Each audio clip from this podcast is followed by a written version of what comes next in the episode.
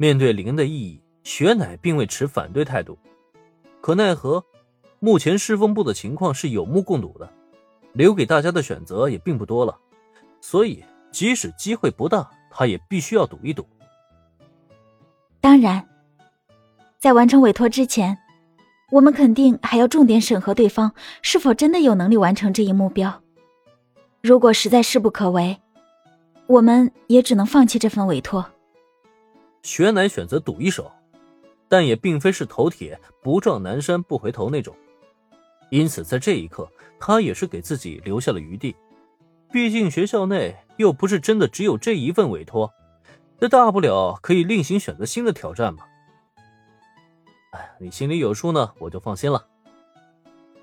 见到雪之下雪乃如此态度。林也是点点头，对方没钻牛角尖儿，这自然是最好不过了。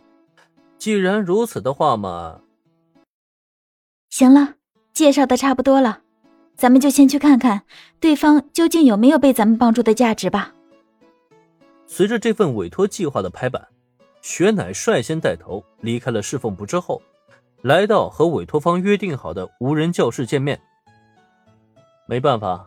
毕竟还只是同好会的级别，连活动教室都申请不下来呢。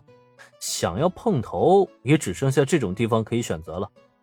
哗啦一声，打开了教室门之后，林恩一行人进入，却发现里面的委托方已经提前抵达了。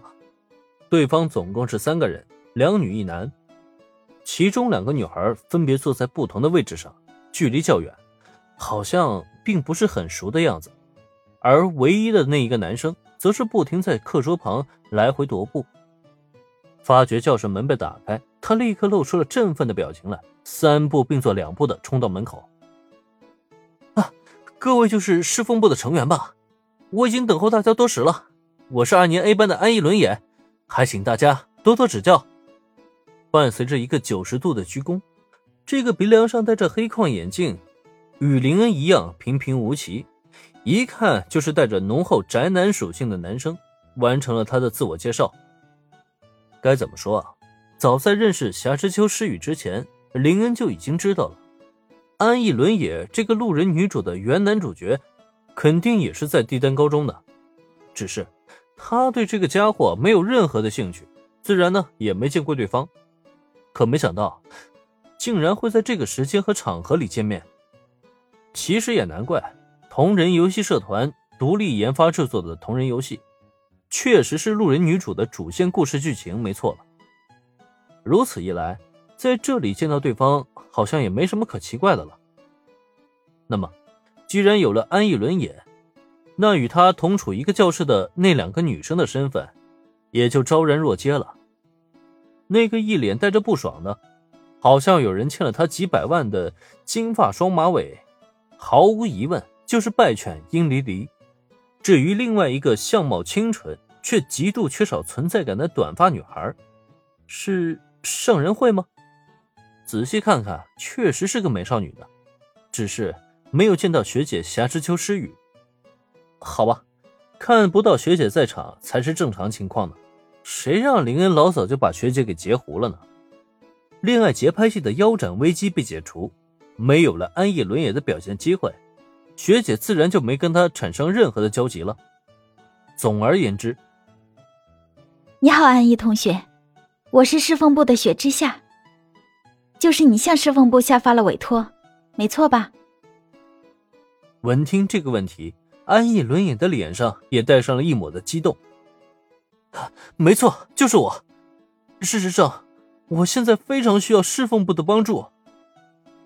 看安逸轮眼的样子。他应该是有不少话想要说的，但可惜的是，他的话才刚说到一半，却直接被对面的雪之下雪乃先一步打断了。确认了身份就足够了，安逸同学。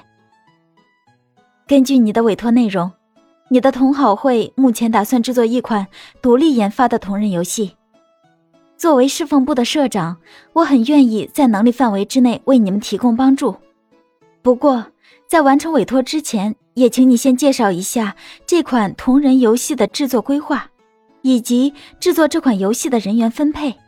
恕我直言，贵社团，不应该说是贵同好会，目前只有三人而已。我并不知道你们这三位成员究竟有怎样的能力，但需要提前说明，我们侍奉部的成员都没有制作游戏的经验，因此在这一块，我们能提供的帮助有限。雪之下雪乃这一开口，也是把丑话说到前头了。为了完成委托，他愿意去学习制作游戏的相关流程，但是他也知道，自己在这方面是彻头彻尾的新手。